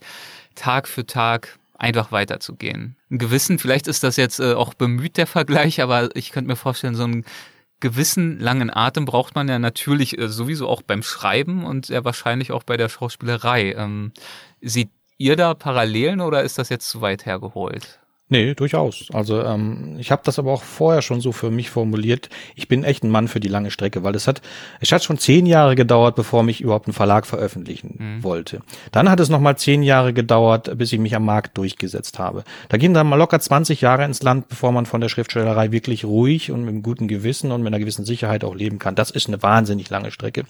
Und das hat mich auch viele gute Gründe zwischendurch dann auch mal ja, aufzugeben ja, oder was anderes genau. zu machen. Ja, genau. Ja das hat mich schon auch sehr geprägt. Ich bin, äh, bin ja. wirklich ein Mann für die lange Strecke. Und ich habe zwischendurch auch während dieser langen Phase, als ich Schriftsteller werden wollte, das aber noch nicht sein konnte, also zumindest nicht, nicht im, im Sinne des Begriffes, immer schon auch lange Touren gemacht und mich darin, äh, mich darin geübt, Unwägbarkeiten und Schwierigkeiten eben auch durch eine gewisse Art von Gleichmut zu überwinden. Ich glaube, da trennt sich ganz oft auch die Spreu vom Weizen, dass man äh, einfach nur durchhalten muss, nicht zu früh aufgeben muss. Morgen wärst du vielleicht der Sieger gewesen, aber leider hast du gestern aufgegeben. Das trifft leider ganz oft zu. Ist dann schade. Ja. Dazu hast du auch äh, einen schönen Absatz im Buch. Ich würde den gern auch nochmal vorlesen, wenn das okay ist. Ja. Der geht wie folgt. Ich weiß, ich bin für hier draußen gemacht, für die Einsamkeit, für die Auseinandersetzung mit mir selbst. Diese Konditionierung macht mich zu einem schwierigen Menschen, hat mir aber auch schon immer bei der Schreiberei geholfen. Darin bin ich Autodidakt, habe mir alles selbst und allein beigebracht, nie nach Hilfe gefragt, keine Netzwerke aufgebaut und gepflegt. Jahrelang, jeden Tag, Stunde um Stunde im stillen Kämmerlein zu schreiben, sich mit Unsicherheit und Selbstzweifel auseinanderzusetzen, verlangt dir viel ab und verändert dich. Aber es lehrt dich auch, mit dir selbst klarzukommen. Und das ist immens wichtig, denn du bist der erste Mensch, mit dem du klarkommen solltest und auch der letzte. Zitat Ende. Also ich finde, das zeigt ja auch so ein bisschen, warum du wahrscheinlich auch äh, so gut mit äh, der Einsamkeit oder in dem Fall dann auch der Zweisamkeit in der Natur zurechtkommst und dich eben auch dort so wohlfühlst. Ja, eigentlich ähm, kann ich diesen Worten jetzt gar nichts mehr hinzufügen, weil das, das beschreibt es ganz genau deine. halt. Ja, genau. ja. ähm, ich kann nur das ja. da hinzufügen, äh, dass mir da lustigerweise total ähnlich geht. Und ähm, wenn ich auf irgendwas stolz bin, also was mich in Anführungsstrichen ausmacht, weil ich eigentlich auch so ein extrem Begeisterungs- fähiger Mensch bin, also ganz schnell Ideen habe, ganz schnell was toll finde, ganz schnell ähm, mich ja in was hineinwerfen kann, dass ich aber lustigerweise auch auch ganz doll durchs Wandern und durch draußen in der Natur sein und eben auch ganz viel, lustigerweise eben vor Andreas auch ganz viel alleine draußen unterwegs sein, dass ich tatsächlich, tatsächlich auch gemerkt habe, dass ich eben auch wahnsinnig gut mit mir selber klarkomme, dass ich mir selbst genüge, dieses All-Eins-Sein, ne? Dieses berühmte, mhm. dass ich das nicht als, ach, bin ich irgendwie vielleicht ein Eremit oder kann ich nicht mit Menschen. Ganz im Gegenteil. Also ähm, ich kann sehr gut mit Menschen, ich kann mich sehr für Menschen begeistern, ich habe wirklich ein großes Interesse an Menschen, an Geschichten, an Lebensläufen. Ich höre ja auch deinen Podcast. Nein, also ähm, nein, also das ist ganz, ganz, also das, das macht mich sehr aus, aber gleichzeitig macht mich eben auch dieses Alleinsein total aus. Und deshalb, was Andreas da geschrieben hat, das kann ich eins zu eins unterschreiben, ja. Markus, es gibt im Buch eine Passage, in der du sehr ehrlich über deine Schauspielkarriere sprichst und äh, über einen Tarzan-Film mit Lex Barker, der vor allem als Old Shatterhand bekannt geworden ist. Ja. Lex Barker in der Hauptrolle. Ähm, diese Filme hast du als Kind gesehen. Ich fand die äh, Tarzan-Filme mit ihm als Kind auch übrigens großartig. Äh, was hat dieser Film damals in dir ausgelöst? Oder diese Filme? Ja, also das ist auch absolut so eine Sache, wenn ich so zurückblicke, mhm. dass ich in mir immer so eine totale Verbundenheit zu Geschichten, eben zum Beispiel jetzt so einer Kinogeschichte, Tarzan-Geschichte, die eben was mit Natur, mit wilden Tieren zu tun hat, dass mich das total fasziniert hat. So ein Mensch, der dort eben eigentlich so wie wir vielleicht vor 30.000 Jahren als Steinzeitmenschen in der Natur gelebt haben, äh, da ein Auskommen hat, ein äh, autark ist, klarkommt in der Natur, den Tieren eigentlich näher ist als den Menschen, das, das, das war so, so, so etwas, was mich von klein auf fasziniert hat. Ich glaube, auch meine allerersten Bücher waren, lustigerweise ist kein Scherz, waren ein Survival-Buch so. Das hieß SOS. Ich habe letztens mal danach gesucht, ich habe es nicht mehr gefunden. Das ist vergriffen, denke ich mir. Und dass mich diese Auseinandersetzung alleine in der Natur und da zu überleben und da eben mit den wenigsten Dingen auch klarzukommen. Rüdiger Neberg äh, ist ja unser deutscher Survival-Papst. Äh, solche Leute haben mich immer total fasziniert und eben dann auch dieser Drang in die Natur zu gehen. Und äh, diese Stelle, die du ansprichst, die handelt ja so ein bisschen davon, dass ich in Frage stelle, ob vielleicht mit dieser Tarzan-Film vielleicht auch beruflich etwas hätte anderes sagen sollen, dass der Weg, den ich dann eingeschlagen habe, später eingeschlagen habe mit der Schauspielerei, dass, dass das vielleicht auch, also auf jeden Fall auch ein Weg war, der okay ist, aber dass ich vielleicht tatsächlich. Du hast ja damals äh, geglaubt, ja. der Film wollte dir sagen, werde Schauspieler mehr oder weniger. ne? Jetzt mal so ganz äh, versimpelt ausgedrückt. Ja, auch, weil ich natürlich äh, schon auch als fünf- oder sechsjähriger verstanden habe, dass das ein Film ist und dass ich das faszinierend fand, fand dass da ein Schauspieler das darstellt, aber aber eben äh, schlussendlich, dass ich auch eigentlich den Tarzan, der halt eben der Freund der Tiere ist und der sich um die Tiere und um die Gerechtigkeit und um, um die Natur, also eigentlich auch schon so ein Naturschützer ist, dass das so ein Ding ist und dass ich manchmal, also heute auch reflektiere und darüber nachdenke, ob ich vielleicht hätte auch einen ganz anderen Weg einschlagen können, weil logischerweise, das kommt ja nicht von ungefähr, ich jetzt ähm, seitdem ich, wann, wann war ich mit der Schauspielschule fertig? Mit 28 und relativ schnell dann doch, also relativ spät in Anführungsstrichen mit einer Ausbildung fertig, aber dann glaube ich mit 29 meine erste Serie hatte, mit 30 meinen ersten Fernsehfilm, ein paar Kinofilme und auch eine ganz amtliche oder recht vernünftige Karriere sozusagen im deutschen Fernsehen hingelegt habe, da ganz gut von leben konnte, aber auch ehrlich seit zehn Jahren eben auch wieder kämpfe, ähm, weil es halt dann für mich einfach und das finde ich auch ganz wichtig, dass man dann nicht immer so auf den, auf den Beruf oder auf die Schauspielerwelt oder auf die Filmwelt, äh, auf, die, auf die, auf der rumhaut oder meckert, dass man immer so sagt, die anderen sind schuld.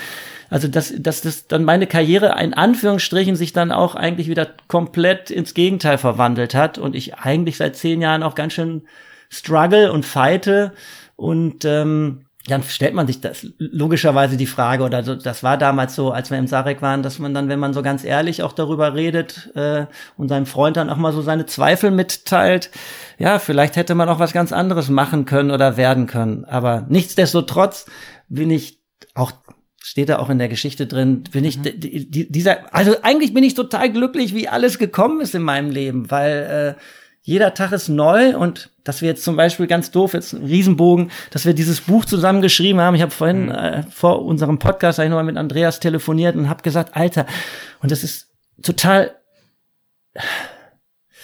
es berührt mich, Entschuldigung, äh, ehrlich gemeint, Entschuldigung, bisschen beknackt, dass man hier so emotional wird, aber ich, ich war ewig nicht mehr so stolz auf etwas. Ja, ich habe ganz oft Filme gemacht oder Serien gemacht und habe ein gutes Geld damit verdient. Ich habe kein, mein, keiner meiner Leute irgendwie gesagt, pass mal auf, morgen Abend läuft dieser Film oder läuft diese Folge, wo ich eine Epi Episodenrolle habe. Aber dieses Buch, das habe ich meinen wirklich irgendwie, habe auch gemerkt, wie viele gute Freunde ich habe dadurch. Ich habe jetzt irgendwie meinen 14 besten Freunden und Freundinnen habe ich dieses Buch geschickt und ich bin monsterstolz darauf, dass dieses Buch äh, bescheuert äh, draußen ist, weil das mich irgendwie viel besser repräsentiert als das, was ich da vielleicht in den letzten Jahren in der Schauspielerei gemacht habe. Und das will ich einfach auch so ehrlich sagen, weil das ist so. Und ähm, ja, ich bin so froh, dass man im, im Leben an so Punkte kommt, äh, wo man gar nicht mit gerechnet hat. Und es war so eine lustige Kopfgeburt von Andreas und mir, ähm, dass wir gesagt haben, wie wäre das denn, wenn wir mal so ein Buch schreiben über unsere gemeinsame Leidenschaft und ich so, wow, Andreas, das, das wäre toll und natürlich dadurch, dass du Schriftsteller bist, haben wir vielleicht auch tatsächlich eine Chance, das machen zu dürfen und dann äh, haben wir das hingekriegt und das ja, das hört man jetzt wahrscheinlich auch. Das, äh, das ist was ganz Besonderes für mich und ähm, erfüllt mich mit unglaublicher Freude. Und äh, ja, haben und das ist, das ist das. Genau. Äh, ja. ich bin, genau. ich bin gerade ein bisschen Sorry. neidisch auf ein bisschen neidisch auf Markus, weil ich habe ja schon mehr als 20 Bücher veröffentlicht und beim beim ersten Buch ging es mir genauso, wie es ihm jetzt gerade geht. Aber ich habe jetzt schon eine etwas längere Karriere mit Bücherveröffentlichung hinter mir. Deswegen dieses dieses Gefühl, das Markus gerade hat, das kenne ich sehr gut. Ich habe es leider aber seit vielen Büchern nicht mehr, weil das bei mir auch schon so ein klein bisschen Routine geworden ist, jedes Jahr ein Buch zu schreiben oder zwei. Nichtsdestotrotz ist Wilder Wirts nicht ganz besonders, auch für mich, ja.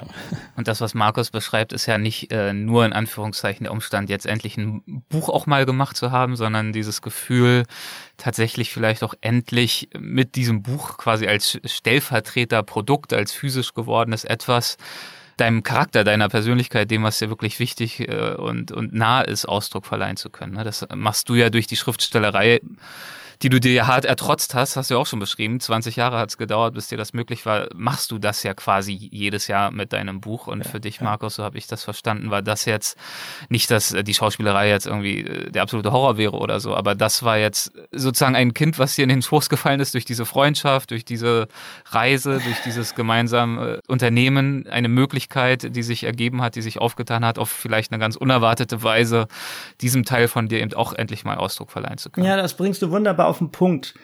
Äh, und da kann ich dir jetzt mal ganz doof auch mal irgendwie ein Lob zurückgeben.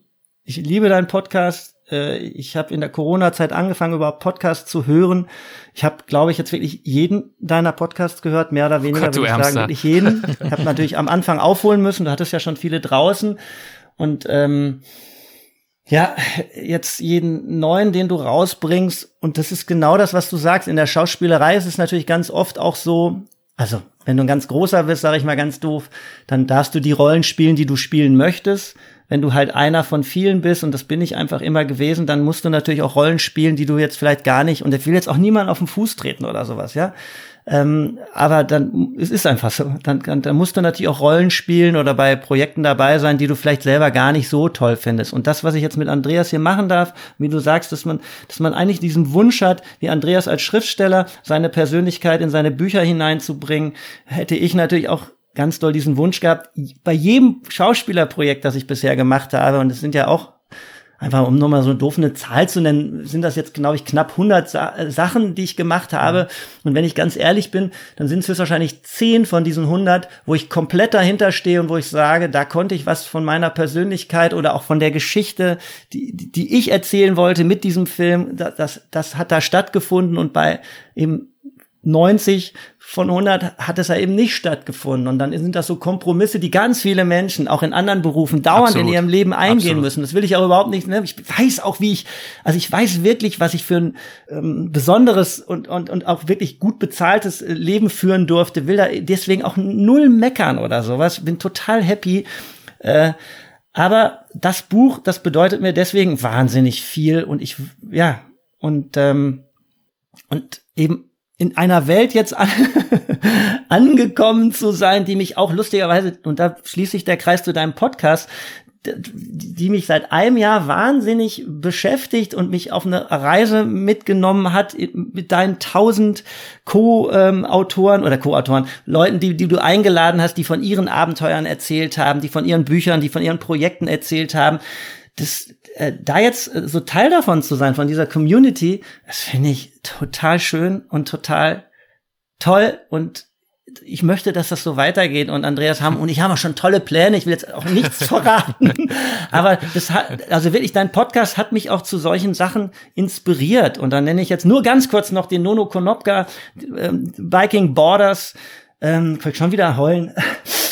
Äh, hör auf. Ähm, das sind so Sachen, äh, wie junge Leute heutzutage dann so eine Abenteuerlust benutzen können, auch noch Gutes zu tun, in die Welt zu ziehen, und äh, auch Instagram und Facebook, äh, zwei Plattformen, die ich eigentlich innerlich nicht toll finde, ich will kein schlimmes Wort benutzen, wo ich manchmal so denke, oh, diese digitale Welt, die ist so nervig und so anstrengend und alle sind wir Selbstdarsteller und lass das mal stecken. Aber man kann das so toll benutzen, man kann so tolle Sachen machen, man kann das äh, alle Sachen haben immer eine gute und eine schlechte Seite. Und das ist eine total gute Seite, dass man gute Sachen einfach in die Welt raustragen kann. Und ähm, ja, und das fände ich toll, wenn man vielleicht später auch mal Wanderungen macht oder Aktionen macht, die ich mit Andreas zusammen mache, die man vielleicht tatsächlich auch mit mit sowas verbinden kann. Und da haben wir ein paar ja. gute Ideen. Also die Leute sollen unser Buch kaufen, verdammt nochmal. Weil wir haben noch einiges vor und ähm, dann Macht wird das, das möglich. Das ist jetzt im Moment so ein bisschen, da ist das Wandern so wie, oder diese Natur ist so ein bisschen Selbstzweck und das ist total super, weil sie einem auch was gibt. Aber man kann das, glaube ich, sogar auch noch machen und dann vielleicht noch, noch eine Schippe draufpacken und, und damit vielleicht auch noch irgendwie Umweltschutz oder soziale Projekte irgendwie unterstützen und nach vorne bringen. Und das schwebt uns beiden vor und das wäre toll, wenn das noch weitergehen dürfte. Wir würden sehr, sehr gerne noch weiter wilder wird's nicht Bücher auf den Markt werfen. Ja, Max, wir sind ja auch noch topfit, wir haben noch locker ja. 40 Jahre Abenteuerzeit vor uns. es, äh, wir haben vorhin von der Abschiedstour gesprochen, aber wie ihr ja auch richtig gesagt habt, so Rolling Stones, Scorpions oder so, die sind ja auch schon seit 40 Jahren auf Abschiedstour. Ja, Dann könnt ihr auch noch ein bisschen weitermachen. Ja. wir sind aber da noch nicht noch ganz was. beim da Ende geht noch angekommen. Einiges, ja sind ja noch nicht ganz beim Ende, auch wenn das schon wie das Abschiedswort äh, klingt. Denn natürlich würde ich, äh, übrigens, also Markus, vielen, vielen Dank für die Ehrlichkeit. Das weiß ich echt ja. zu schätzen. Das ähm, ist äh, nicht selbstverständlich und das freut mich sehr, was du gesagt hast. Vielen, vielen Dank. Bitte. Das waren Andreas Winkelmann und Markus Knüffken zum ersten und damit kommen wir zum Ende dieser Folge. Vielen Dank fürs Zuhören, vielen Dank fürs Durchhalten. Ich hoffe, es hat euch gefallen und ich hoffe, ihr seid schon neugierig auf die nächste Folge. Da gibt es dann den zweiten Teil meines Gespräches mit Andreas Winkelmann und Markus Knüffken. Bis dahin, macht es gut, euer Erik Lorenz.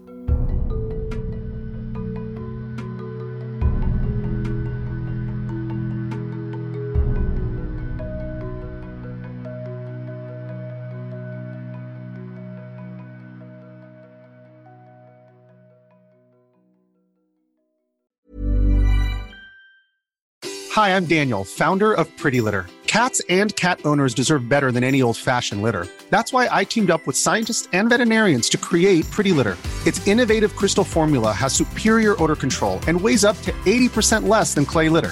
Pretty Litter even monitors health by changing colors to help detect early signs of potential illness. It's the world's smartest kitty litter. Go to prettylitter.com and use code ACAST for 20% off your first order and a free cat toy. Terms and conditions apply. See site for details. Hey, it's Paige DeSorbo from Giggly Squad. High quality fashion without the price tag? Say hello to Quince. I'm snagging high end essentials like cozy cashmere sweaters, sleek leather jackets, fine jewelry, and so much more. With Quince being 50 to 80% less than similar brands.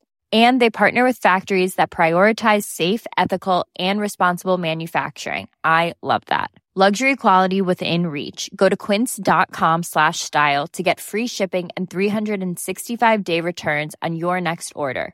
Quince.com slash style.